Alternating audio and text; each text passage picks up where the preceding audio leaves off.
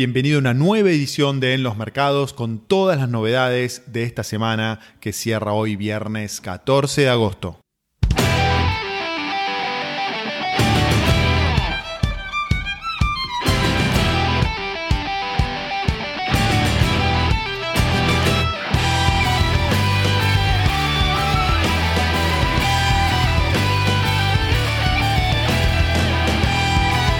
Hola amigos, soy Fede Tesoro y estoy muy contento de compartir con ustedes una nueva edición de En los Mercados. Hoy contamos con la presencia de dos especialistas en el mundo de las inversiones. La primera entrevista es a Mauro Coñeta, que es asesor financiero y que desde Rosario nos cuenta cómo está viendo él el mercado local y el mercado internacional. Y la segunda entrevista es a es Alberto Redondo, que desde Madrid, España, nos va a contar cómo está la situación del coronavirus en España y cómo está la economía española y más importante, cerrar con algunas oportunidades de inversión en el mercado europeo europeo. Pero antes de entrar en esas dos entrevistas, vamos a hacer un breve resumen de lo más importante de la semana en los mercados de Argentina y del mundo. En Argentina el dólar estuvo bastante tranquilo. El dólar oficial cerró en 77,34, una leve suba de 0,62%.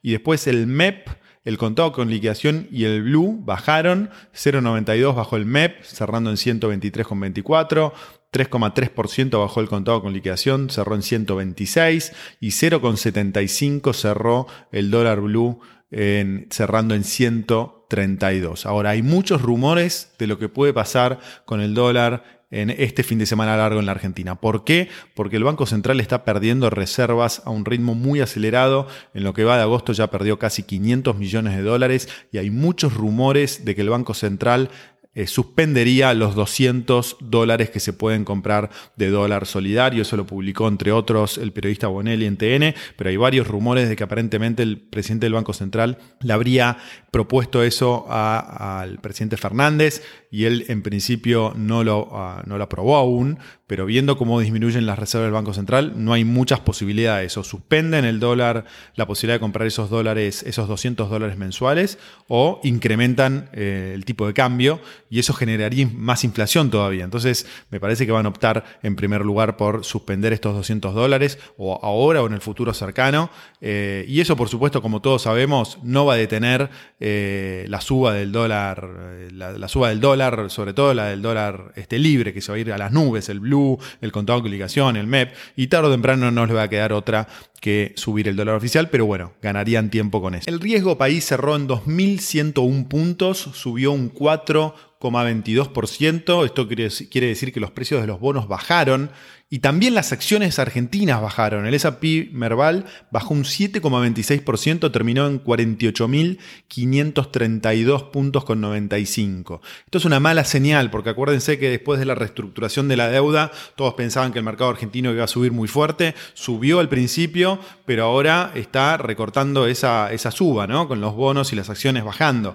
Esto un poco demuestra lo que les vengo diciendo hace, hace, bastante tiempo, de que eh, la reestructuración de la deuda es el primer paso, pero luego hay que hacer muchas cosas más para que la economía argentina vuelva a tener alguna perspectiva de mejora y de crecimiento. Y cerramos con el mercado internacional, el S&P 500, que mide las 500 acciones más importantes de Estados Unidos, siguió creciendo, 0,64% de suba, cerró en 3.372 puntos, la onza de oro bajó un 4%, cerró en 1943, recordemos que viene subiendo muy fuerte, y el Bitcoin subió levemente, terminó en 11.822 eh, dólares por, por, Bitcoin, una suba del 2,61%. Así que el mercado internacional sigue, sigue bastante firme. Con esto cerramos el resumen. Ahora sí vamos a las entrevistas del día de hoy. Estamos con Mauro Conieta. Mauro es asesor financiero eh, y lo contacté para que nos ayude a entender un poco mejor la coyuntura. Mauro, ¿cómo estás? Muchas gracias por estar con nosotros. Hola Fede, buenas tardes y gracias a vos por la invitación, un placer. Un placer igualmente. Mauro, ¿cómo ves este, este escenario tan complicado para invertir? ¿Cuál es tu interpretación de, lo que está pasando y cómo, y cómo un inversor individual puede salir indemne de tanto movimiento, tanto local como internacional? A ver, eh, yo creo que estamos ante un momento de, de grandes distorsiones eh, tanto locales como internacionales, ¿no es cierto?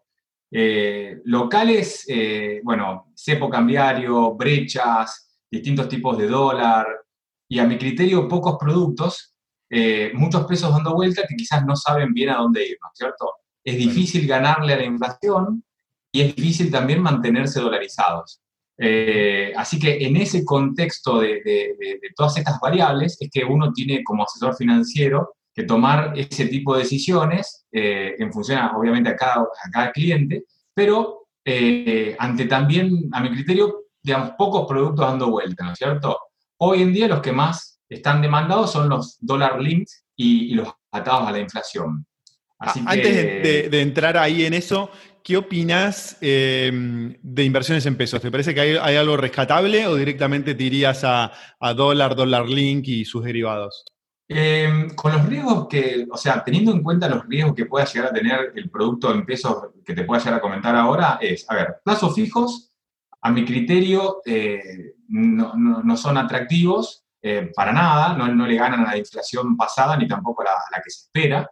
Em, pero, como sabrás, bueno, hay, muchos plazos fijos dando vuelta, muchas quizás que no, realmente no, conoce o no, tiene otras alternativas y demás. Em, creo que se están moviendo muy bien los, bonos SER o los fondos comunes de inversión SER. ¿Cuáles son los riesgos ahí? Em, bueno, eh, que en algún momento puedan llegar a tocar nuevamente el índice eh, y para el inversor particular saber cuál elegir, qué liquidez tiene y cómo se mueven, en qué tramo de la curva y demás. En ese aspecto, los fondos comunes de inversión SER, o sea, o que replican o quieren ganarle a la inflación, eh, por lo menos los que yo voy siguiendo y manejando, le están ganando muy bien y es una excelente alternativa. Así ¿Qué te puede dar hoy un, fondo SER? ¿Qué te puede dar? ¿Inflación más cuánto? Y a ver, una inflación más 4 o 5% se está consiguiendo, ¿no es cierto? Es cierto que la curva vino comprimiendo eh, en los últimos días y semanas, eh, sobre todo porque, a ver, ese, ese tipo de fondo que te puede dar ese tipo de rendimiento, depende cómo tengan la estrategia, eh, también es un producto muy utilizado por los dollar links hoy en día, ¿no? Que están haciendo los sintéticos y que utilizan los fondos, o lo, perdón, los bonos SER para, em, para armar los productos sintéticos. Entonces, una gran demanda en los últimos eh, días y semanas eh, y dieron, o sea, vienen dando muy buen rendimiento a punto tal de que la, la curva en el tramo corto está negativa. Entonces, este, la gran pregunta es cómo se va a seguir desempeñando eso en el, futuro. Y yéndonos a, Dollar Link, ahí qué, mm, qué, te gusta? ¿Qué te parece que tendría que, ir mirando un inversor? Eh, depende del tipo del inversor, eh, no, es lo mismo obviamente un, corporativo, institucional o una persona, ¿no? Para una persona eh, con un plazo más corto o que no quiere irse tan largo, las ONs hoy en día, o las empresas están tratando de tirar a 24 meses, 18, no menos de eso. Por lo tanto, hay empresas muy buenas como que han salido, por ejemplo, John Deere, Pan American Energy y demás. Muchas de ¿Cómo funciona? ¿Que, es un bono a 24 meses, que vos me imagino que podés invertir con pesos. Em, ¿Y cómo sigue la película? Eh, pones pesos, sacás pesos, sin límite de restricción de cantidad y sin el impuesto país. Pero es de alguna manera como que vos comprás los pesos, los dólares, perdón, nunca tenés los dólares en la mano y, pactás que los vas a vender al tipo de cambio oficial en un momento a, los 24 meses, 18 meses. Perfecto. Entonces, eh, es una alternativa como para estar dolarizado el tipo de cambio oficial.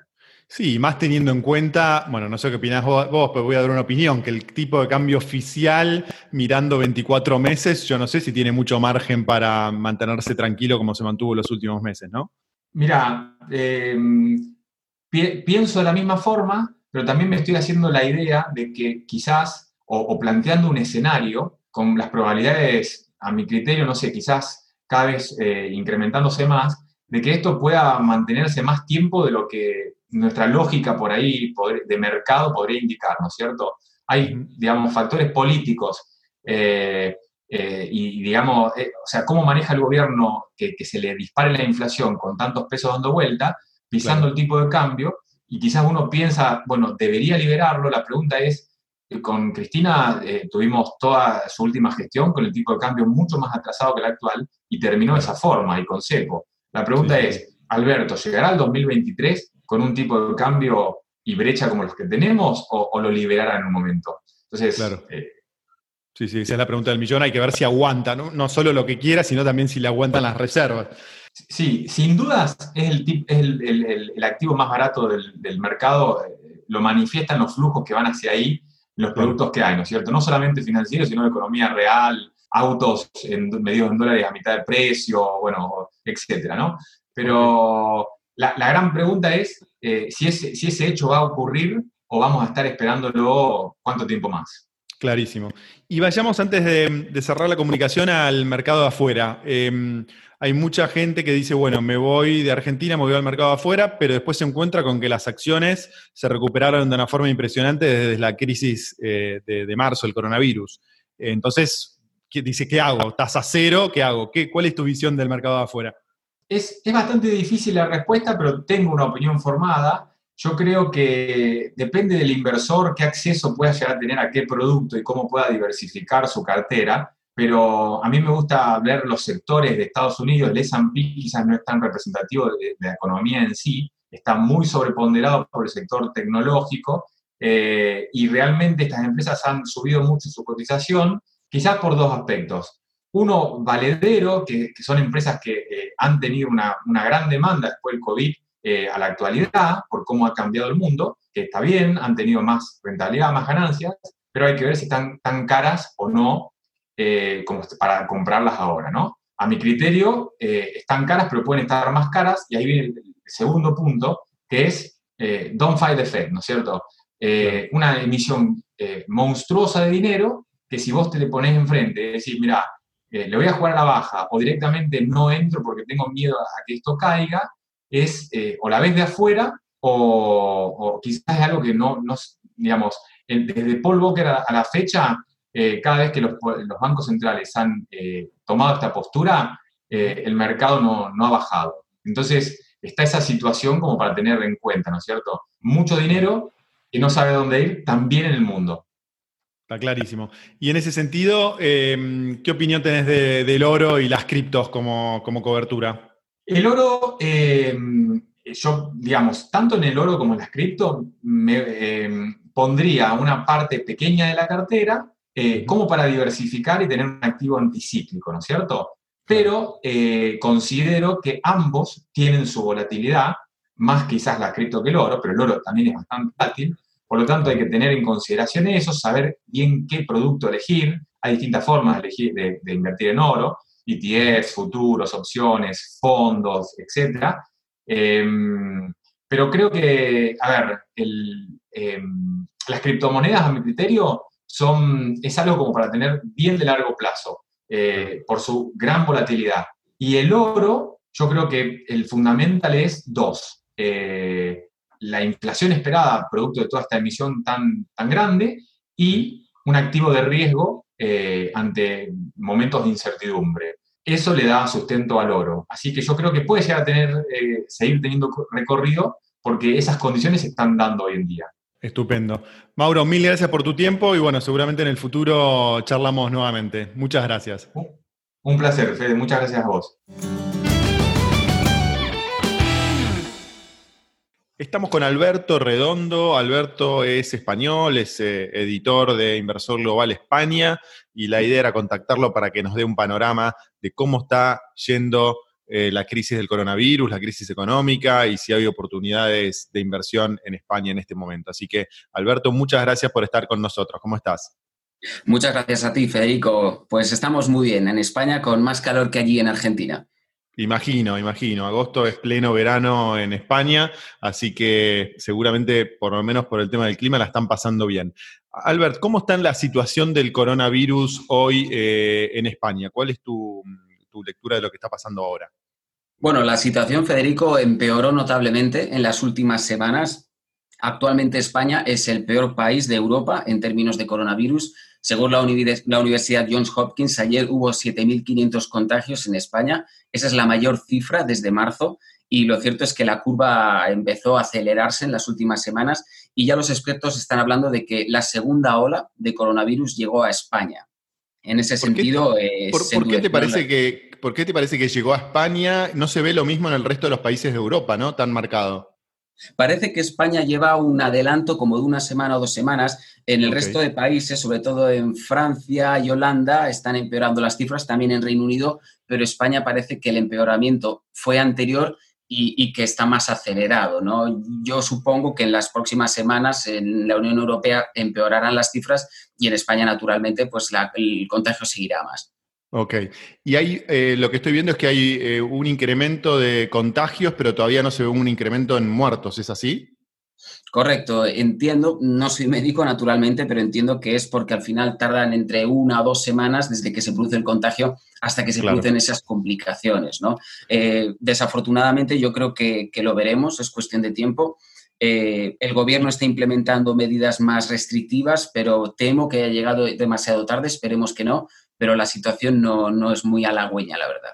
¿Y cómo es la vida? ¿Hay, em, ¿Hay restricciones para la vida del día a día o no hay tantas restricciones todavía? Eh, depende de, las zonas. Eh, el gobierno tomó una decisión que fue delegar el control de la pandemia a las autonomías. Eh, y claro, en función de, las, de, la zona del país es más restrictivo o menos.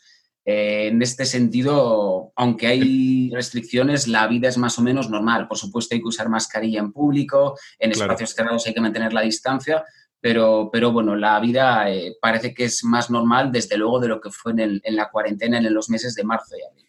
Y para cerrar y ya meternos en el tema de economía y política, eh, agosto es un mes eh, de vacaciones eh, en España, es como un enero aquí en Argentina. ¿La gente fue a las playas, o sea, hizo una vacación normal como todos los años o, se quedó en sus casas?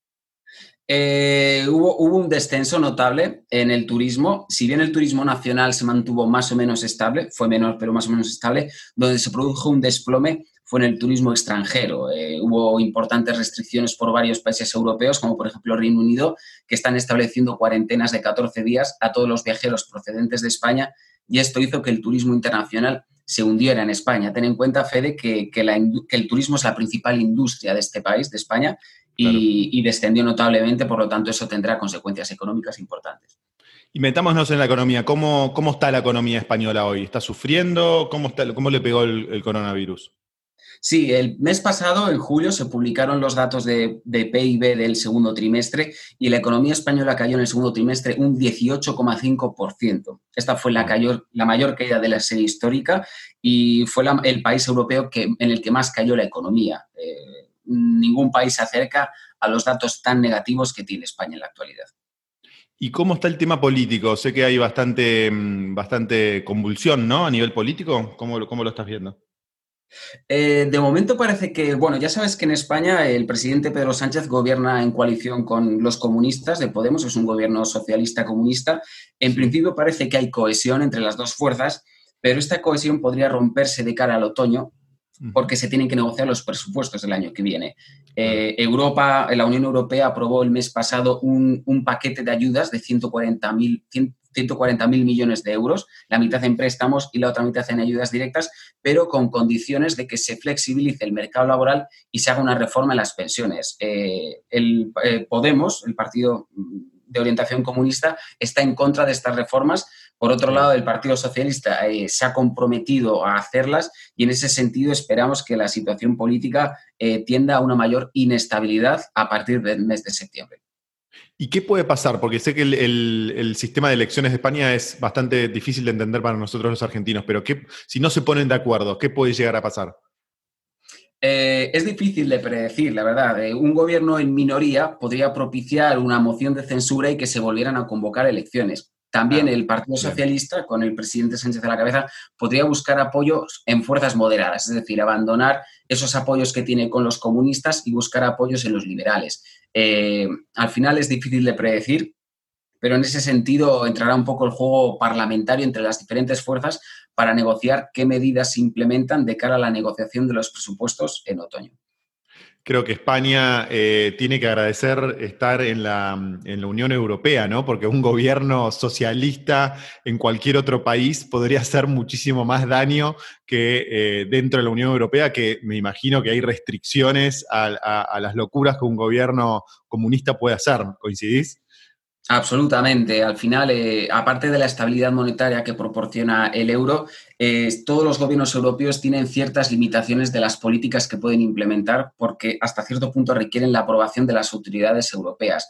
En ese sentido, el daño que un gobierno comunista puede hacer en un país europeo es muy acotado. ¿no? En el pasado hemos visto, por ejemplo, cuando en Grecia ganó las elecciones Syriza, que es el Partido Comunista, como de todas las medidas que querían implementar, luego lo suavizaron mucho porque al final eh, existe un consenso en la Unión Europea de, de medidas pues, moderadas en ese sentido. Claro, porque yo recuerdo que Podemos, no sé si lo sigue haciendo, pero en su momento apoyaba el régimen chavista, ¿no? De Venezuela. Podemos eh, se intenta distanciar del régimen chavista porque aquí en España tiene muy mala prensa. Bueno, en realidad creo que tiene muy mala prensa en todo el mundo, pero, pero bueno, sí que es verdad que en los inicios de Podemos, cuando era un partido pequeño, sí que parece que recibió cierto apoyo del régimen chavista, aunque ahora se intenten distanciar de ellos. Está muy claro.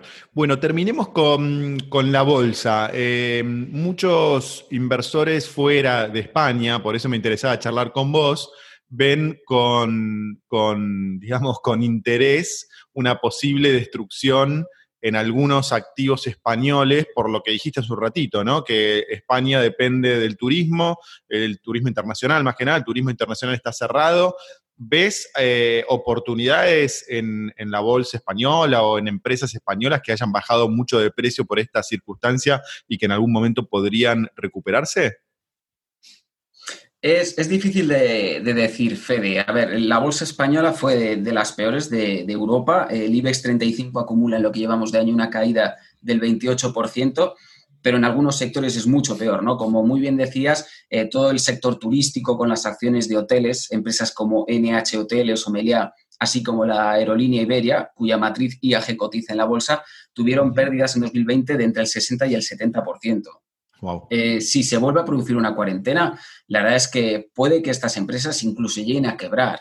Por lo tanto, aunque bajaron mucho, el riesgo es, elevado. Es alto. Otras, otras acciones que también cayeron mucho fueron los, los tres grandes, ¿no? Eh, los bancos Santander, BVA y la empresa de telecomunicaciones Telefónica. Estas tres empresas perdieron la mitad de su valor en bolsa en 2020. Y te voy a dar un dato curioso, Fede, la mitad de su valor en bolsa, Alberto, impresionante. Sí. la mitad de su valor en bolsa. Y te voy a dar un dato curioso, Fede. Eh, su nivel de precio, su cotización, volvió a niveles de 1996, excluyendo dividendos. Es decir, una acción del Banco Santander cotiza al mismo precio que cotizaba hace 24 años, insisto, excluyendo dividendos.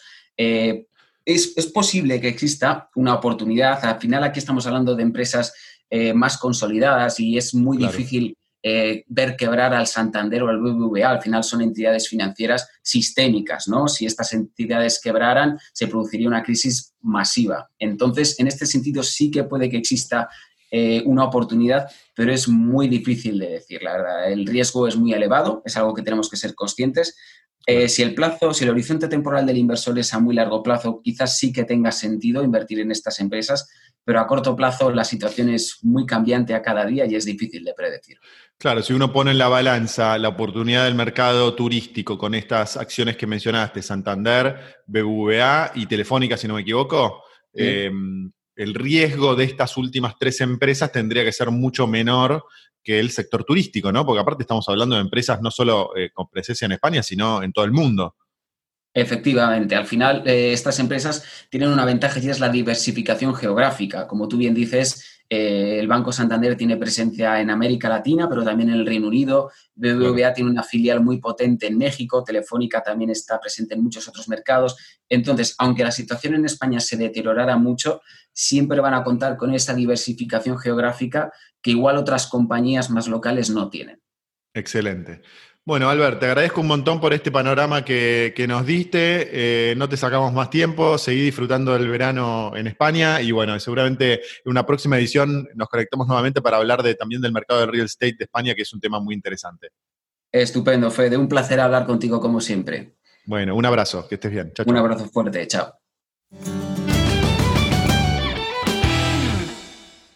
Malas noticias en España con esta novedad que nos contaba Alberto que el coronavirus parece que está volviendo con fuerza a España. Malas noticias en Argentina con estas perspectivas que la situación del dólar se complique. Pero quedémonos con las buenas noticias, con la oportunidad que nos mostró Alberto de estas tres acciones interesantes para invertir a mediano plazo en España, de estas oportunidades que nos contó Mauro, como por ejemplo la, la del dólar link, que no parece una mala apuesta para aquellos que tengan pesos y quieran quedarse en pesos. Así que nos vamos al fin de semana con esas buenas novedades. Así que antes de desearles un excelente fin de semana largo en Argentina, les quiero contar que el lunes voy a sacar un nuevo podcast contestando algunas preguntas que me llegaron durante esta semana y el miércoles que viene voy a entrevistar a Leonardo Chialba, que es socio de una de las empresas de inversiones más importantes de Argentina, Delfos Investments, así que va a ser una linda charla, así que la semana que viene seguramente nos vamos a encontrar con más y mejor contenido del mundo de las inversiones globales. Muchísimas gracias por estar del otro lado. Acuérdense que me pueden escribir a fede.fedetesore.com con cualquier duda, sugerencia, pregunta que tengan. Muchas gracias por escuchar. Excelente de semana y nos encontramos muy pronto. Chao.